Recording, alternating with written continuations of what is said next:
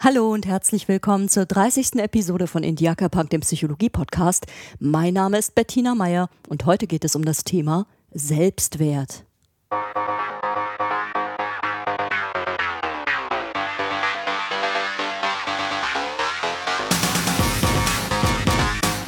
Amelia Earhart, geboren am 24. Juli 1897 in den USA. Pilotin.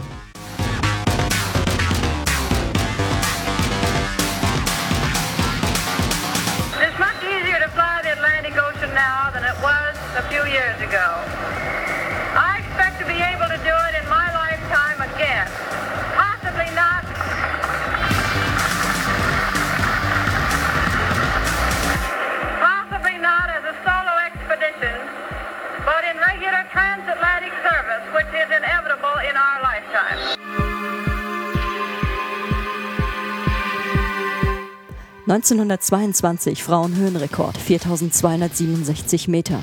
1928 erster Flug einer Frau über den Atlantik als Passagierin. 1929 dritter Rang im First Women's Cross Country Air Race im sogenannten Powder Puff Derby. 1932 erster Alleinflug einer Frau über den Atlantik in 14 Stunden und 56 Minuten.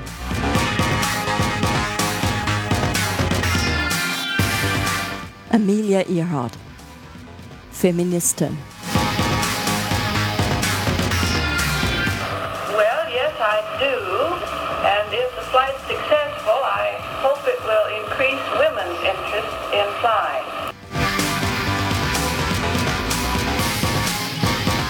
Amelia Earhart bei ihrem Versuch, die Welt entlang des Äquators zu umrunden, verschollen am 2. Juli 1937 im Pazifischen Ozean.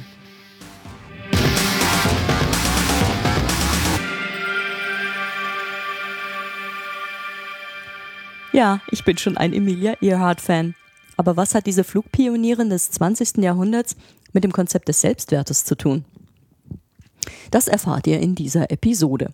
Im ersten Teil möchte ich auf das Konzept des Selbstwertes oder auch des Selbstwertgefühls näher eingehen. Was versteht man darunter und wie wird der Selbstwert beeinflusst? Im zweiten Teil soll es darum gehen, was den Selbstwert schädigen kann und was so schlimm ist an Selbstwertproblemen. Um im dritten Teil zu schauen, wie man einen angeschlagenen Selbstwert verbessern kann und damit die Beziehung zu sich selber. Ich möchte dabei auf drei Praxisbereiche eingehen, die insgesamt die Integration verschiedener Ebenen fördern, nämlich der kognitiven Ebene, also der gedanklichen, genauso wie der affektiven Ebene, der des Fühlens also, und der Handlungsebene.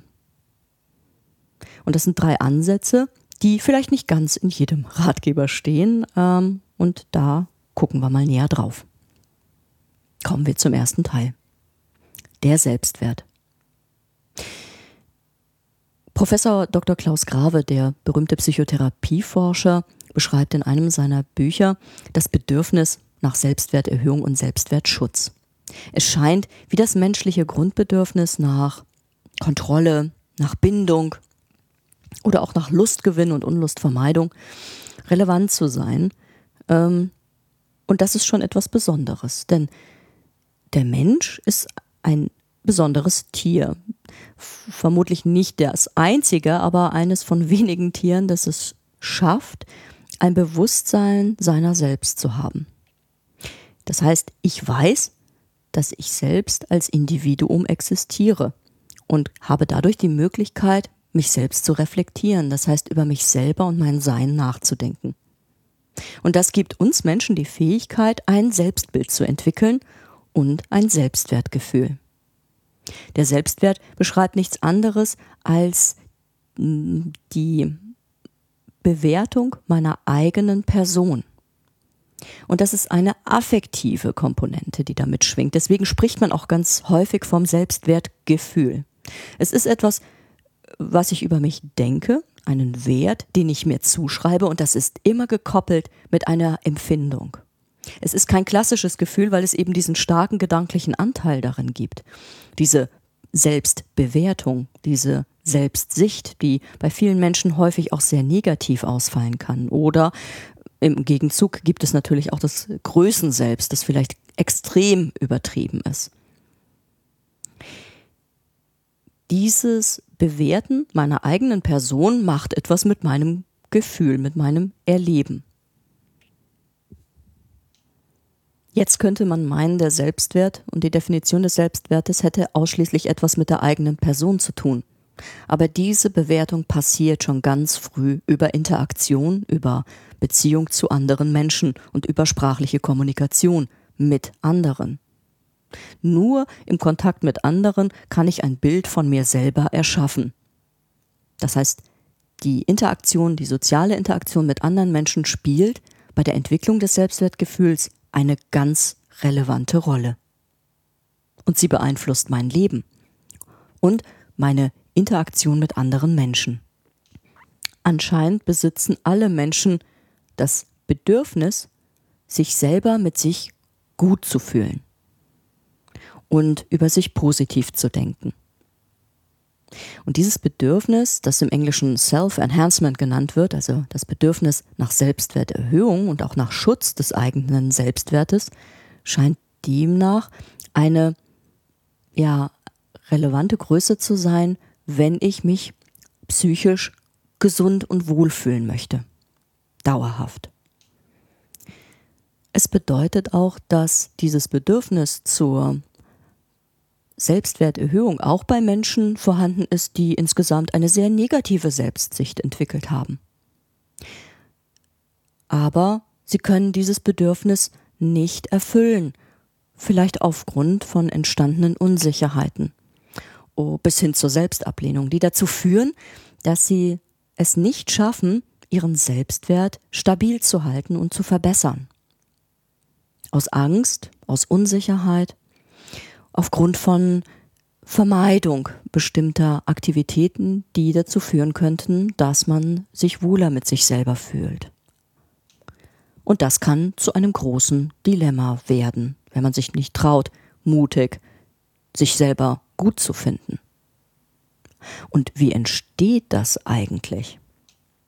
Und da möchte ich euch empfehlen, in meine Episode 7 die Macht der Bindung hineinzuhorchen. Denn die Grundlage jegliches Selbstwertgefühls ist die frühkindliche Bindung. Das sind die Beziehungserfahrungen, die ich als kleiner Mensch mache zu meinen wichtigsten prägenden Bezugspersonen. Das ist so relevant und wichtig, äh, denn diese prägenden Bezugspersonen geben mir eine Grundsicherheit. Ich lerne im Kontakt zu meiner Mutter beispielsweise, wer ich bin, wie ich zu fühlen habe, und ähm, entwickle ein erstes positives Bild von mir, das mir Vertrauen gibt, die Welt zu erobern ähm, und äh, ohne Angst zu explorieren. Das heißt, wir stellen uns nicht hin und entscheiden uns, uns zu mögen oder uns zu verachten. Es geschieht über unsere Beziehungen, die wir führen. Die können uns total verunsichern oder total stärken. Die Bindungsforschung hat eine jahrzehntelange Tradition und ist die Grundlage vieler psychologischer Theorien geworden. Und sie unterstreicht die Relevanz der kindlichen Entwicklung und der Erfahrungen, die man dort macht.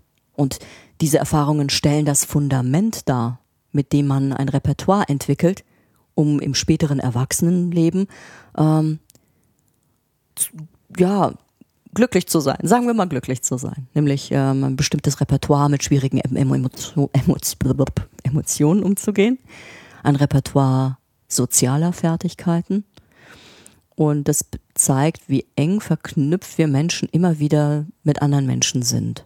Das beginnt eben von klein auf und begleitet uns durch unser gesamtes Leben.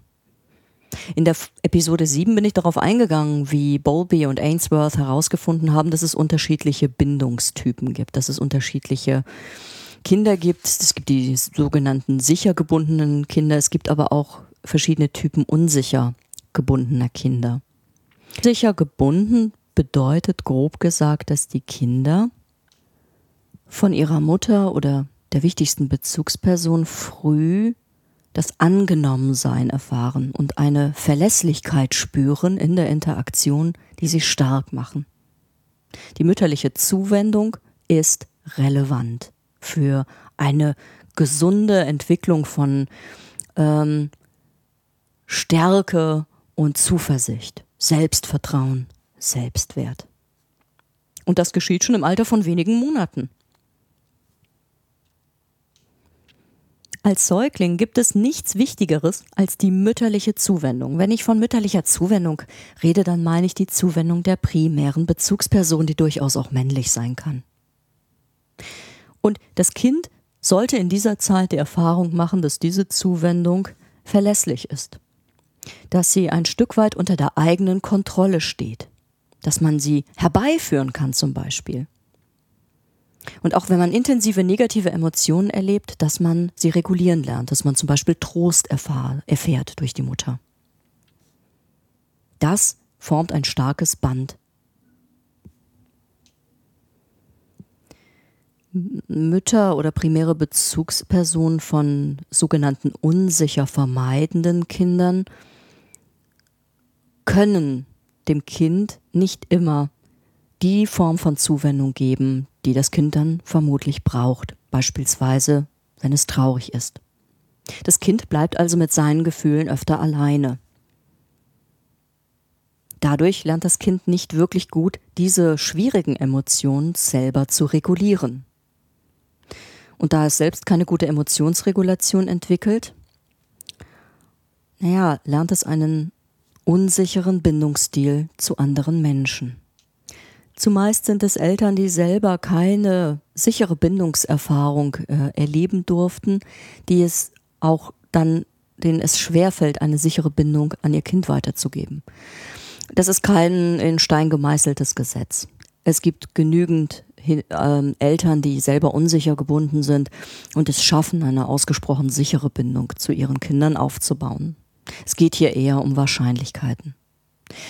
Mm, aber Eltern, die selber eben nicht das Glück hatten, eine sichere Bindung zu erleben, tun sich natürlich ungleich schwerer, eine sichere Bindung ähm, zu vermitteln, wenn sie es in ihrem Leben nicht gelernt haben, diese ähm, nachzuholen, aufzubauen, sich da zu verändern. Und das ist möglich. Und das ist zum Beispiel ähm, möglich durch Psychotherapie, aber das ist nicht der einzige Weg. Das schafft man durch korrigierende, gute, ähm, zugewandte Beziehungserfahrungen. Eine Hauptursache für unsichere Bindungsmuster kann einfach auch darin liegen, dass Elternteile selber psychisch erkrankt sind, beispielsweise unter Depressionen leiden. Da gibt es mittlerweile einiges an Forschungsergebnissen dazu, die die Mutter-Kind-Interaktion beobachtet haben und ähm, zu dem Ergebnis gekommen sind, dass eine depressive Mutter gar nicht die Möglichkeit hat, sich in dem geforderten Maße ähm, um das Kind zu kümmern.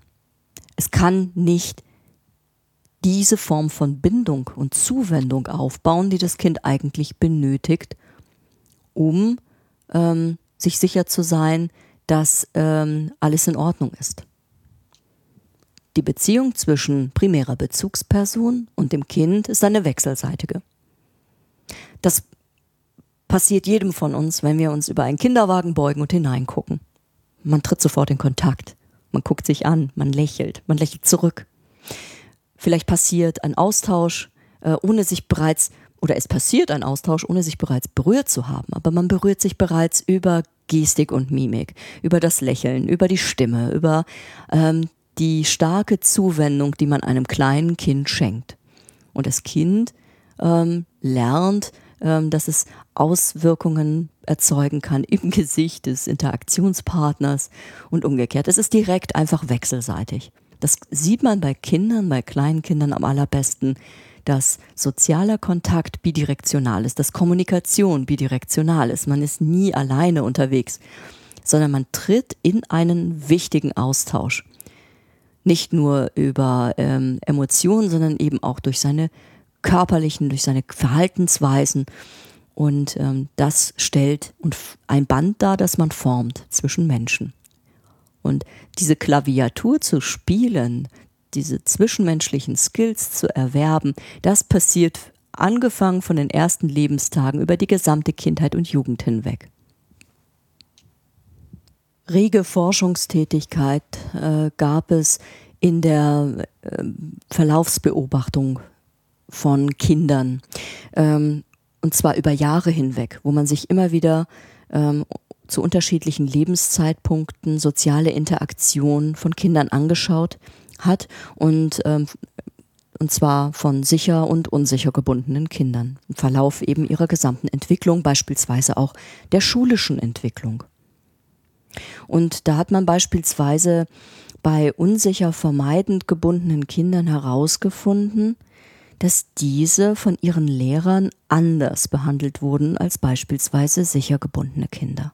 Das heißt, hier wird ein Interaktionsmuster etabliert, über die primäre Bezugsperson hinaus. Es geht in die Schule hinein. Bereits der Lehrer geht mit unsicher vermeidend gebundenen Kindern anders um als mit sicher gebundenen Kindern. Und daraus kann ein Teufelskreis entstehen, bei dem der Lehrer beispielsweise merkt, hm, das unsicher vermeidend gebundene Kind, das reagiert weniger auf mich, das sagt ja viel weniger, das vermeidet die Auseinandersetzung mit mir. Lehrer sind dann strenger beispielsweise zu solchen Kindern haben auch das Gefühl, diese Kinder sind irgendwie unselbstständiger oder brauchen mehr Führung und mehr Bestrafung. Solche Lehrer verlangen auch von solchen Kindern mehr Disziplin, kontrollieren sie mehr. Die Schulzeit, das heißt die Auseinandersetzungen mit Gleichaltrigen, ist nicht selten der Ausgangspunkt für beispielsweise soziale Ängste. Denn hier nicht nur in der Interaktion mit dem Lehrer, sondern auch in der Interaktion mit den Gleichaltrigen, entwickeln sich grundlegende Muster, die das Leben beeinflussen und den Selbstwert. Und Variablen, die zum Selbstwert gehören, wie das Vertrauen in die eigene Wirksamkeit. Also dass ich sozial wirksam bin, Menschen positiv beeinflussen kann und dadurch positive Rückkopplung erfahre. Sicher gebundene Kinder lernen in der sozialen Interaktion, dass sie ihre Wünsche und Erwartungen auch ähm, verwirklichen können. Dass sie ähm, in der Interaktion mit anderen durchweg positive Erfahrungen machen können. Natürlich gibt es da auch negative Erfahrungen, aber sie bemerken eben, dass sie wirksam sind. Dass die Summe der Erfahrungen also eher selbstwertstärkend und selbstwerterhöhend wirkt. Kinder, die deutlich unsicherer sind, da kommen wir zu dem Punkt, was kann den Selbstwert nachhaltig schädigen, sind dann schon in diesem Teufelskreis gefangen, dass sie vermeidende oder eher passive Strategien wählen, sich nicht mitteilen, Dinge eher mit sich ausmachen, vielleicht schüchtern sind und eher ängstlich. Und sie haben keine positiven Erwartungen bezüglich der eigenen Kompetenzen positiv auf andere einzuwirken. Und erfahren dadurch früh eine Frustration ihrer motivationalen Ziele und Bedürfnisse. Sie machen eben keine positiven, selbstwerterhöhenden Erfahrungen, sondern das glatte Gegenteil. Sie werden vielleicht in der Gruppe beschämt. Klassiker ist doch im Sportunterricht als letzter in die Gruppe gewählt zu werden. Oder sie machen die Erfahrung von Hänseleien. Oder sie trauen sich generell nicht, andere Kinder anzusprechen und werden dadurch von den Kindern, von den anderen Kindern ja auch selber als eher zurückhaltend wahrgenommen und nicht äh, interaktiv und wenig positiv. Das frustriert nicht nur das Bedürfnis nach Selbstwerterhöhung, sondern auch ähm, das Kontrollbedürfnis, wenn man unsicher und schüchtern ist. Und hier wird hm, vielfach dann ein Grundstein für Selbstunsicherheit oder soziale Unsicherheit gelegt. Und wie machen wir das als Erwachsene mit unserem Selbstwert? Nun, Grave schreibt so schön in seinem Buch Neuropsychotherapie, gesunde Menschen neigen zu Selbstwertillusionen, wie übrigens auch zu Kontrollillusionen. Das heißt, sie schätzen sich konsequent ähm, zu positiv ein. Beispielsweise halten wir uns alle für überdurchschnittlich gute und sichere Autofahrer. Also, ich bin das, aber ihr äh, oder? Naja, also es ist so, dass dieses sich leicht zu positiv einzuschätzen ein, eine wichtige Eigenschaft ist, um psychisch gesund zu bleiben und sich wohlzufühlen. Das meint nicht, dass wir alles Narzissten sind, sondern ja, der narzisstische Selbstwert und die narzisstische Selbstwertregulation sieht nochmal anders aus. Meistens denkt man ja so, dass Narzissten einen besonders tollen Selbstwert haben. Aber das ist nur ein Teil der Wahrheit. Narzisstische Menschen haben ein Größenselbst, die haben ein übersteigertes Selbstwertgefühl. Und sie haben noch ein anderes Selbstwertgefühl, nämlich ein ganz negatives. Einen großen Minderwertigkeitskomplex. Diese beiden Anteile wirken nicht zusammen, sie sind entkoppelt. Und dadurch wird die Selbstwertregulation bei narzisstischen Menschen beispielsweise sehr labil.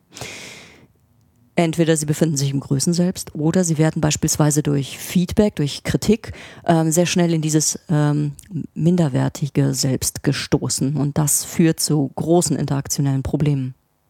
Denn in diesem Minderwertigkeits-Selbst-Modus funktionierend ähm, erlebt der Narzisst sich äh, als ausgesprochen ähm, unglücklich. Und äh, er wird dafür sorgen, immer im Größen selbst zu bleiben, weil er das als Stabilisierung benötigt. Aber in Wirklichkeit ist es ein sehr instabiles, sehr kippeliges System. Nein, mit Selbstwertillusion meine ich bei der gesunden Selbstwertregulation tatsächlich dieses ein Tick zu optimistisch sich selber einschätzend. Und das scheinen wir zu brauchen, um mutig hinauszugehen und Dinge zu wagen.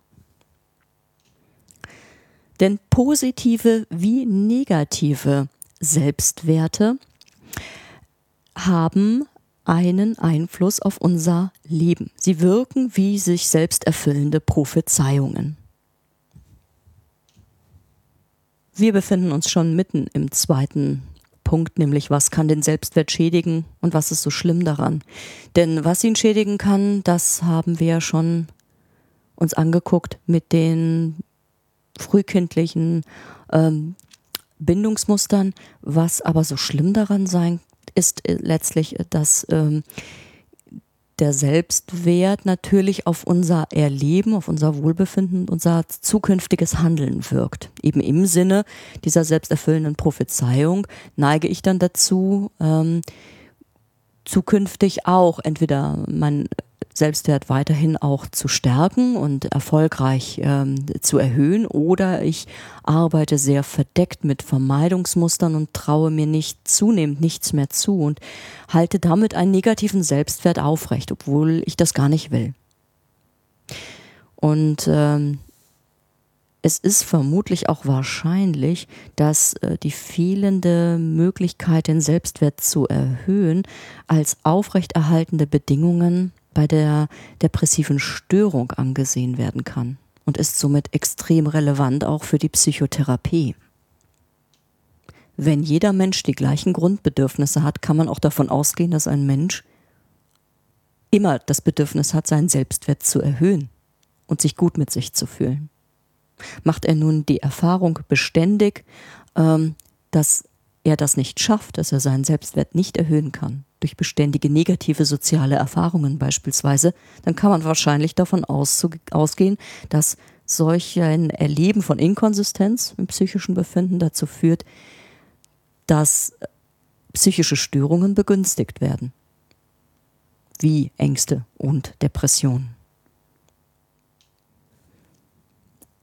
Aber zum Glück kann man dagegen etwas tun.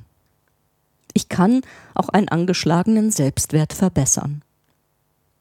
Und wenn man so will, ist Selbstwertarbeit die Verbesserung der Beziehung zu sich selber. Wer einen besonders extrem angeschlagenen Selbstwert hat, massive Gefühle von Wertlosigkeit erlebt und darüber den Sinn am Leben verliert, der sollte definitiv sich die Unterstützung von Profis holen. Approbierte Psychotherapeuten sind darauf spezialisiert und die haben einen ganz großen Werkzeugkoffer, um daran zu arbeiten.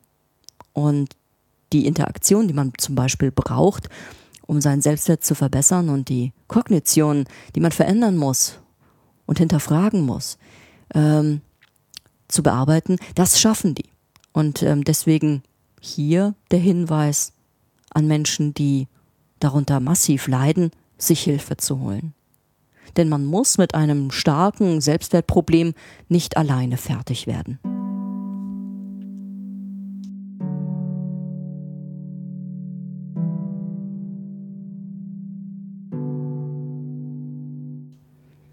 Kommen wir zu Punkt 3 und der Frage, wie kann man einen angeschlagenen Selbstwert verbessern?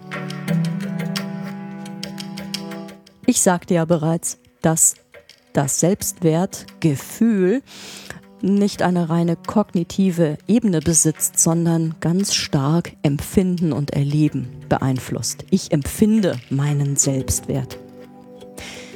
Die drei Ansätze, die ich vorstellen möchte, gehen auf diesen Bereich ein und versuchen nicht auf der kognitiven Ebene zu bleiben allein, sondern alle Ebenen mit einzubeziehen. Die Empfindungsebene, also die emotionale Ebene ganz genauso wie die Handlungsebene. Und was ich alleine tun kann, um meinen Selbstwert zu verbessern, orientiert sich bei diesen folgenden drei Tipps tatsächlich sehr stark auf der Umsetzungsebene. Also da bin ich sehr Verhaltenstherapeutin und gehe mal direkt auf die Handlungsebene. Hilfreich dabei ist Nummer eins der Ansatz des Embodiment. Lange Zeit hat sich die Forschung schwer getan, Werkzeuge zu entwickeln, um Körper und Geist mal endlich zusammenzuführen. Noch heute wird das Ganze vielfach voneinander betrachtet, äh, getrennt voneinander betrachtet. Ähm, Psyche wird getrennt von der Physis, von dem körperlichen Erleben. Beides hängt aber unmittelbar zusammen und interagiert bidirektional, also beeinflusst sich auch hier wechselseitig. Das bedeutet nicht nur, dass ich äh, Macht meiner Vorstellung äh, meinen Körper verändern kann oder Körperreaktionen hervorrufen kann. Beispielsweise, wenn ich mir bildhaft extrem äh, realistisch vorstelle, in eine Zitrone zu beißen, dann läuft quasi bei mir schon das Wasser im Munde zusammen. Sondern es funktioniert auch umgekehrt. Meine Körperlichkeit, mein Handeln, mein Verhalten, meine Gestik, meine Mimik, meine Positionierung im Raum, meine Bewegungen wirken unmittelbar auf mein psychisches Befinden ein. Mittlerweile gibt es neuere Ergebnisse aus, der Neuro, aus den Neurowissenschaften, also dem interdisziplinären Ansatz zu schauen, wie Körper und Geist zusammenhängen, die das bestätigen. Das heißt, ich kann tatsächlich durch Bewegung Emotionen beeinflussen. Und das macht sich der Ansatz des Embodiment zu nutzen, zunutze in der Psychotherapie.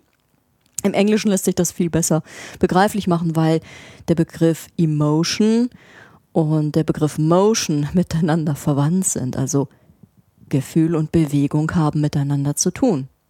Genauso wie Gefühle Körperreaktionen hervorrufen können, Körperreaktionen oder Körper ähm, Ereignisse, Bewegungen, Movement, ähm, aber auch äh, Wahrnehmung von Sinnesreizen auf der gesamten körperlichen Ebene, Emotionen hervorrufen und beeinflussen und modulieren. Man geht bei dem Konzept des Embodiment davon aus, dass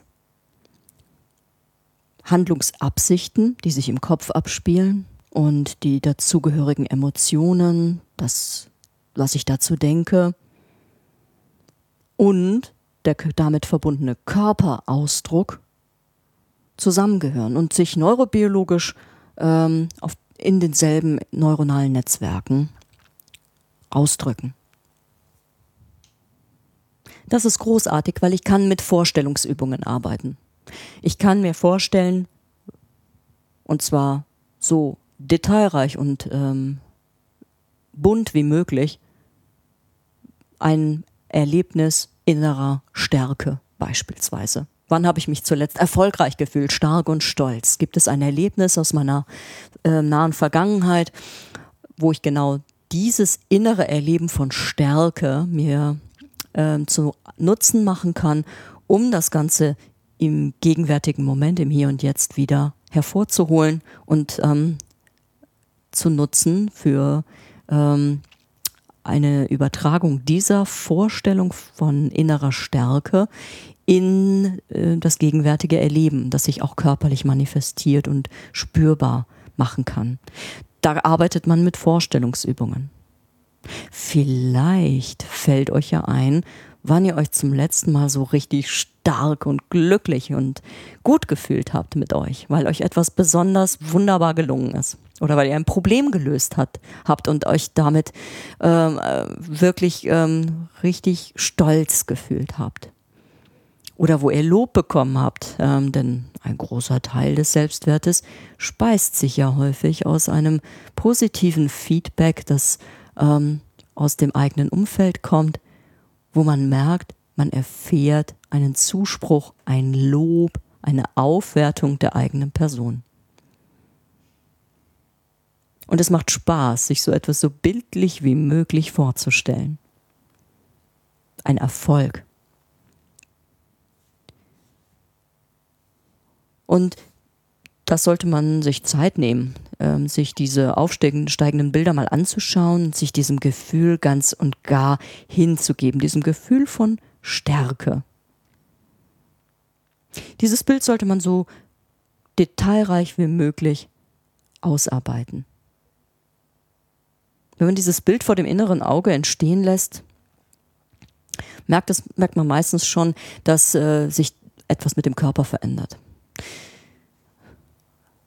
Was passiert mit eurem Körper, wenn ihr direkt denkt, boah, das habe ich gut gemacht? Fast automatisch richtet man sich auf. Man setzt sich aufrecht hin. Die Position des Stolzes ist eine aufrechte Position. Ich mache den Rücken gerade, ich hebe mein Kinn. Ich nehme wahr, wie sich meine Schultern ein Stück nach hinten positionieren, die Brust anschwillt und nach vorne sich bewegt. Mein Blick geht nach oben. Meine Augen sind weit geöffnet. Die Stärkeübung ist eine Übung, eine mentale Übung des sich innerlich Aufrichtens. Und das innerliche Aufrichten sorgt für ein äußerliches Aufrichten. Ich spüre die Emotion unmittelbar im Körper erleben. Und das zeigt, dass Bewusstsein sich im körperlichen Erleben ausdrückt. Das merkt man auch bei anderen Emotionen. Bewusstsein bezogen auf ein bestimmtes Gefühl, wie zum Beispiel der Scham. Das werden wir gleich noch aktivieren bei dem zweiten Ansatz zu selbstwertstärkenden Übungen. Das bedeutet Embodiment heißt, ich kann mit meiner Verkörperlichung von bestimmten Positionen beispielsweise, dem aufrechten Sitzen, dem der stolzen Körperhaltung, ein Gefühl des Stolzes auch ähm, in meinem ja, Innern stärken. Das kann ich aber auch über Bewegung. Die deutsche Wissenschaftlerin Professor Dr. Sabine Koch heißt sie, glaube ich, die forscht sehr stark. Sie ist Psychologin und äh, auch äh, Tanztherapeutin. Sie erforscht, wie ähm, sich ähm, beispielsweise Bewegungen auswirken und welchen, welche Psycho- oder welche äh, therapeutischen Effekte ähm, Tanztherapie zum Beispiel hat. Sie macht äh, sich stark für Embodiment und forscht dann forscht da in Heidelberg, glaube ich, war das dazu, zu diesem Thema. Und man hat schon lange auch äh, beispielsweise in der Depressionsforschung herausgefunden, dass äh, bestimmte Bewegungen, wie zum Beispiel das Laufen, ähm, bei bestimmten psychischen Erkrankungen wirksam sind. Das Laufen jetzt insbesondere ähm, bei der Behandlung von Depressionen. Denn auch hier wirkt der körperliche Ausdruck auf die Emotionen direkt und auf das psychische Befinden. Bewusstsein beinhaltet also auch unmittelbares körperliches Erleben. Stellt euch vor, ihr rutscht auf einer Bananenschale auf und alle haben es gesehen. Auch hier spürt man ein starkes Gefühl. In der Regel ist das Scham. Und diese Scham drückt sich auch körperlich und auf einen bestimmten Handlungsimpuls hinwirkend aus, nämlich man möchte am liebsten vor Scham im Boden versinken. Der Handlungsimpuls ist sich klein machen, weggucken, sich verstecken, am liebsten in ein Mauseloch kriechen. Auch Gedanken haben diese Wirkung. Gedanken beispielsweise wie du bist zu fett oder beweg dich mehr, mach endlich Sport. Du ernährst dich doch total falsch. Oder mm, du bist faul.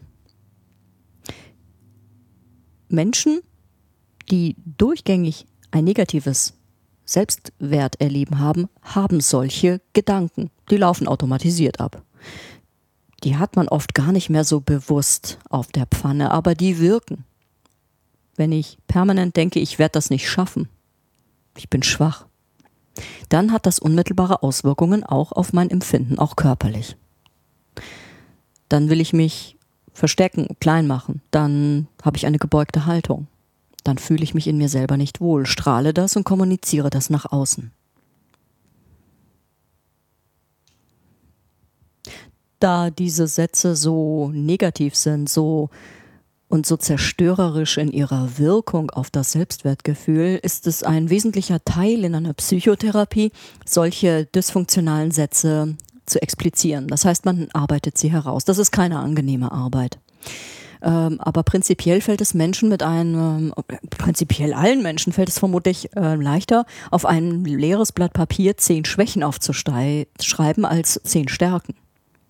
Man kann es ja selber mal probieren.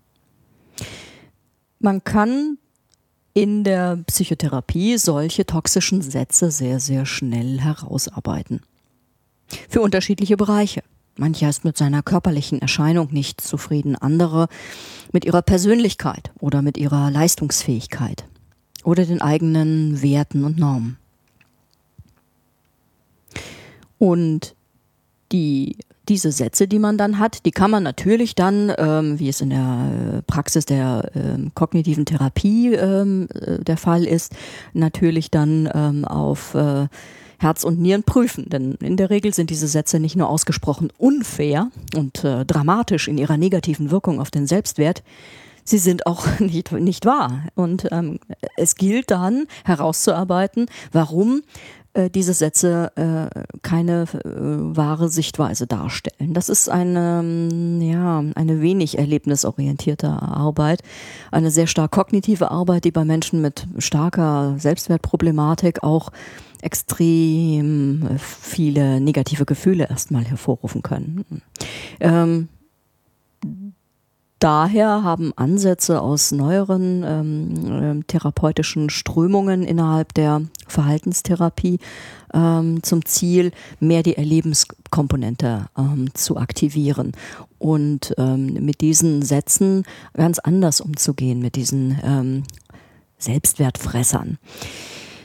Die werden nämlich beispielsweise in der Acceptance- und Commitment-Therapie mittels der Diffusionstechnik bearbeitet. Eine wirkungsvolle Technik, die es schafft, diese schädigenden Botschaften zu entmachten und ein bisschen zu demontieren. Man merkt, wie albern und lächerlich diese Botschaften sind und wie wenig Wahrheitsgehalt dahinter steckt, wenn man sie auf eine bestimmte Art und Weise bearbeitet. Tipp Nummer zwei ist also, der humorvolle Einsatz von Diffusionstechniken. In einem ersten Schritt arbeite ich die selbstschädigenden Sätze her heraus. So ein Satz beispielsweise wie Du bist faul, du bist dumm, du kannst, ne du kannst nichts. Wenn ich diese Sätze habe, dann gehe ich mit denen spielerisch humorvoll um. Der Hintergedanke ist, dass ich mich mit solcherlei Techniken viel stärker davon überzeugen kann, dass es sich nur um Gedanken, nur um Sätze handelt, die keinerlei Wahrheitsgehalt beinhalten, sondern es sind in erster Linie nur Sätze. Und das mache ich, indem ich mich von denen entfremde, indem ich diesen Satz zum Beispiel ganz normal ausspreche zunächst, aber ihn dann hinausschreie. Oder ich flüstere ihn. Ich singe ihn in unterschiedlichen Arten und Weisen, äh, je nach äh, Lieblingsmusikrichtung. Ich versuche den Satz zu rappen oder abgehackt zu sprechen. Ich kann dabei die Hände klatschen oder über den Boden hüpfen.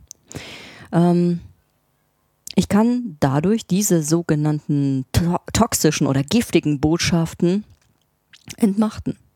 Oder ich nutze ganz andere Techniken. Ich schreibe sie auf einen Zettel, zerreiße diesen Zettel, verbrenne das Ganze, zerknülle es, reiße es in kleine Stücke, schmeiße es aus dem Fenster. Ich kann auch aus den Zetteln ein Papierflugzeug bauen oder kleine Schiffchen. Und äh, danach das Ganze fliegen oder eben in einen Bach schmeißen und über den Flusslauf dahin schwimmen lassen. Und dabei kann ich mir vorstellen, dass ich diese toxischen Sätze loslasse. Damit dissoziiere ich sie von mir. Damit mache ich sie zu dem, was sie sind. Es sind nur Sätze. Das kann ziemlich lustig sein, das mit den eigenen toxischen Sätzen anzustellen. Und äh, das kann ich so mit allen dysfunktionalen inneren Botschaften machen, die ich dauernd denke und permanent äh, mir zuflüstere in meinem Kopf. Denn das tue ich ja, wenn ich einen schlechten Selbstwert habe. Dann schnappe ich mir diese Sätze und mache mich über sie lustig. Und das hat einen sehr befreienden Effekt. Kommen wir jetzt zu Tipp Nummer drei. Und dazu brauche ich Emilia Earhart. Ähm, sie ist für mich mein Vorbild an Stolz, Selbstvertrauen, positiven ähm, Eigenschaften wie einem guten Selbstwert, Zuversicht.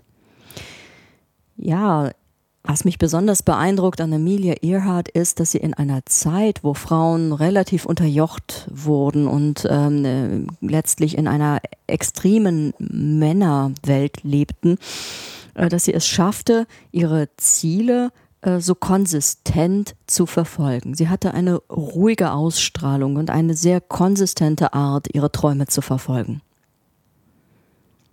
Sie hatte eine unglaubliche Fähigkeit, an ihre Träume zu glauben und diese auch Stück für Stück zu realisieren. Tipp Nummer drei: Sich an Vorbildern orientieren. Auch die Orientierung an Vorbildern wie Amelia Earhart führen zu einer auf allen Ebenen aktivierten, erlebnisbasierten ähm, Repräsentation von Stärkebildern.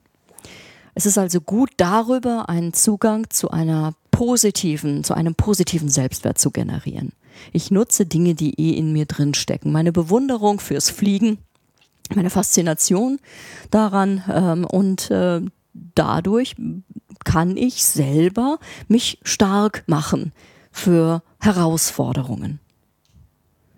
Mitunter gab es vielleicht in der eigenen Kindheit und Jugend nicht die Vorbilder für einen positiven Selbstwert. Das müssen gar keine Superhelden sein, ganz im Gegenteil. Es geht nicht um die Etablierung von ähm, Menschen mit einem übersteigerten Selbstgefühl, sondern es geht darum, wie Menschen zu finden, die ähm, auf die beste Art und Weise einen positiven Selbstwert verkörpern. Und wie diese Menschen quasi ihren Alltag meistern oder auch in widrigsten Umständen ähm, ja, erfolgreich sein können. Und mit erfolgreich sein meine ich nicht unbedingt bestimmte Höchstleistungen zu vollbringen, was man jetzt vielleicht ähm, sich denken könnte, wenn ich jetzt im Intro die ganzen Leistungen von Emilia Earhart aufgezeigt habe. Ähm, prinzipiell können auch Menschen mit einem ausgesprochen schlechten Selbstwert ähm, auf der Leistungsebene im Leben voll und ganz überzeugen, weil sie eben aufgrund ihrer ähm, ihres Selbstwertes äh, oder ihres verminderten Selbstwertes immer zu nach äußerer Bestätigung suchen und ähm, extreme Hochleistungsmenschen geworden sind. Nein, mit erfolgreich meine ich, einen persönlichen Grad an Wohlbefinden zu erzeugen, der zu psychischer, zu psychischer Ausgeglichenheit führt und äh, zu Gesundheit und ähm, ja, Glück und einem Zufriedenheitsgefühl. Für mich steht Emilia Earhart als durch und durch positive äh, Person mit äh, den Eigenschaften, äh, denen ich letztlich auch nachstrebe. Und dadurch ist sie für mich ein, gutes Vorbild, an dem ich mich orientieren mag. So kann sich jeder seinen Helden basteln oder beziehungsweise ein Vorbild erarbeiten. Ein Vorbild für einen starken, positiven Selbstwert. Und ähm, beschließen möchte ich das Ganze mit einem Zitat von Johann Wolfgang von Goethe dass Friederike Portrek-Rose, eine erfahrene psychologische Psychotherapeutin, die eines der Standards-Selbsthilfewerke zum Thema ähm, Selbstwert geschrieben hat, äh, ihr Buch äh, beginnt oder ihrem Buch voranstellt. Was immer du tun kannst oder träumst, es zu können, Fang damit an. Mut hat Genie, Kraft und Zauber in sich. In diesem Sinne wünsche ich euch eine schöne nächste Woche und vielleicht bis zum nächsten Mal. Macht's gut. Tschüss.